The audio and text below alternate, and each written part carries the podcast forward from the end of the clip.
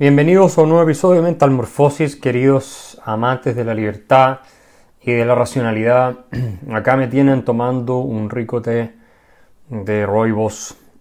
Para calmar los nervios antes de hablar del tema de hoy, déjenme tomar un trago, que es el de la nueva constitución de Chile.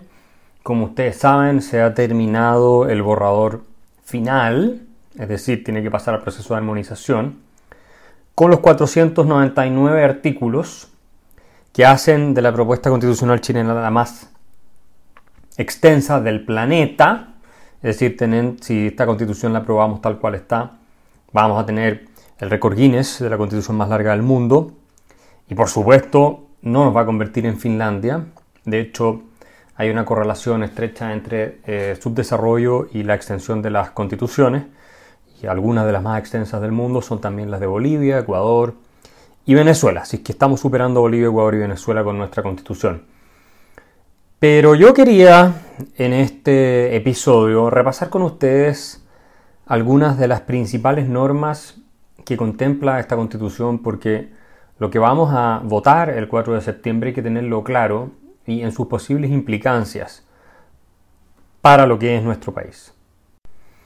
Así que quiero ir tema por tema y les pido que pongan atención, repasando algunas de las disposiciones fundamentales. No voy a leer los artículos, pero simplemente voy a eh, contarles a qué se refieren las normas en cada uno de estos asuntos.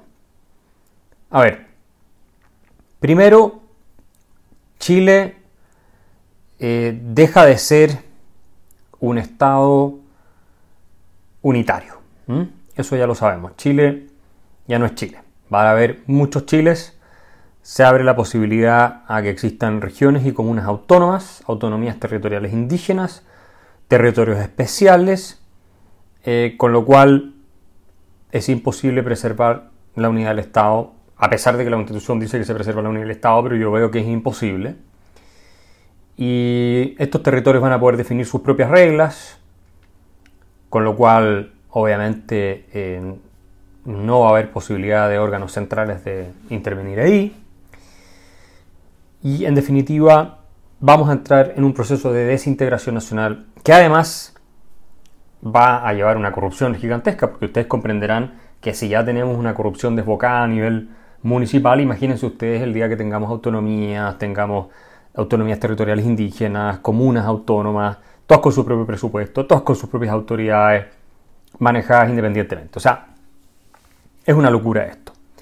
Chile entonces pasa a ser un Estado regional y plurinacional. Plurinacional. El Estado de Chile es plurinacional, con lo que se reconoce la existencia de distintos pueblos en un mismo país, como si no fuéramos todos mestizos en Chile, incluyendo todos estos indígenas o autodeclarados indígenas, que es un 10-12% de la población, y que antes era mucho menos, pero claro, como dan beneficios para autodeclararse indígena, hay cada vez más gente que se autodeclara indígena. Esto es idéntico a lo copiado del Estado Plurinacional de Bolivia. Eh, se le reconoce a los pueblos indígenas derecho a la autonomía y el autogobierno, es decir, van a poder tener sus propias reglas del juego, van a estar en un estado dentro de otro estado. El reconocimiento de sus tierras y territorios también se les reconoce y por supuesto, de sus instituciones jurídicas, sus símbolos, emblemas y todo eso. Eh, así es que vamos a tener sociedades paralelas dentro de Chile con sus propias normas, que por lo demás van a ser, en teoría, estas de tradiciones indígenas que son, si uno las revisa en detalle, un desastre. Por ejemplo, en todas las culturas indígenas estaba permitida la violencia en contra de la mujer. Eso no reconoce excepción prácticamente en América Latina, Así que no sé qué tan interesadas van a estar las mujeres que se autoidentifiquen en estas materias de que cuando el marido les haya pegado, las haya dejado, digamos, eh, en la clínica por golpe, el que resuelva esto sea una autoridad indígena que además es amigo del marido alcohólico que les pegó. Vamos a ver si les interesa en ese sentido eh, la plurinacionalidad sin hablar de otras prácticas barbáricas que eran propias de la época, que me imagino que ya no se hacen por un tema de cómo han evolucionado los tiempos gracias a la civilización occidental. Pero obviamente no está claro cuáles son los territorios indígenas. Esta materia va a quedar eh, delegada al Estado, ni siquiera a través de una ley. Eh, Y por supuesto esto puede terminar afectando derechos de terceros adquiridos anteriormente, porque la Constitución además establece que hay la obligación de restituir eh, territorios indígenas en cualquier parte de Chile. O sea, hay una norma explícita en ese sentido que permite a quienes se autodeclaran indígenas o comunidades indígenas reclamar alguna parte del territorio eh, y esta va a ser eh, obviamente de introducir un catastro del Estado, etc.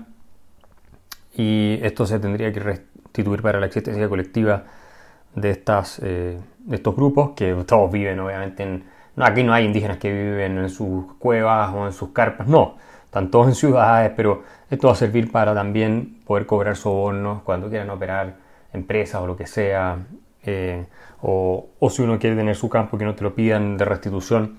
Porque, ojo, esta norma de restitución no contempla la, la, indemnización ni siquiera por precio justo, que ya vamos a ir a eso.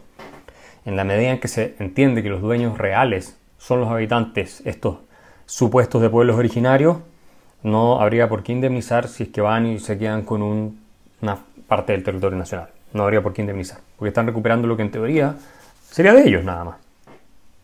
Así que eh, estamos con un sistema también paralelo de justicia, entregado, como decía yo, a las autoridades de los pueblos originarios.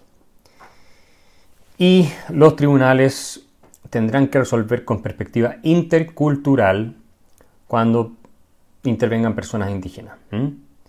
Eh, se ha de que tomar en consideración sus costumbres, sus tradiciones y sistemas normativos. Así que se acaba la igualdad ante la ley, básicamente. Y incluso en un conflicto entre un indígena y un no indígena, el tribunal tendrá la obligación de incorporar estos elementos. Así que los indígenas tendrán un tratamiento diferenciado, especial, que ningún otro chileno va a tener. Otra cosa que establece la Constitución en función de esta plurinacionalidad es que cualquier actividad que afecte a pueblos indígenas tiene que contar con la autorización de estos pueblos indígenas. Cualquier actividad que se realice en el país. O sea, cualquier inversión, cualquier actividad económica, va a llegar algún pueblo indígena a decir, no, es que esto afecta a nuestros derechos de algún tipo y no se va a poder llevar a cabo. Habrá además escaños reservados para pueblos originarios en los órganos colegiados de representación popular a nivel nacional, regional y local.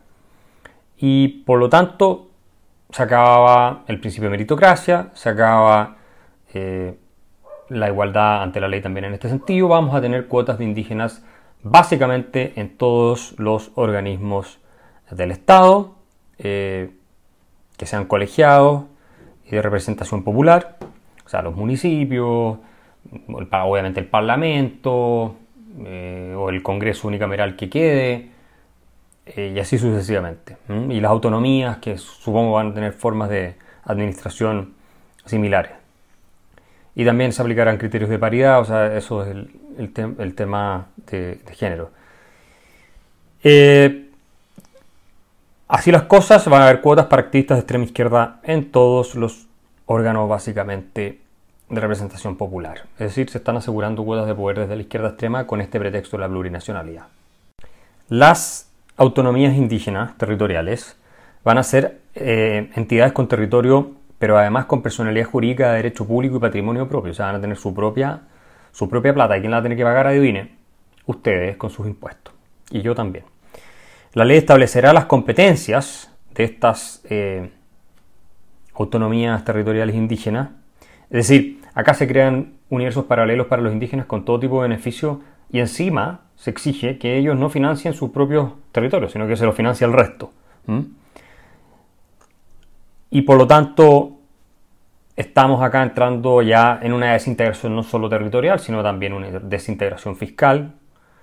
Eh, no sabemos bien qué es lo que significa en términos de gasto esto, por supuesto todavía.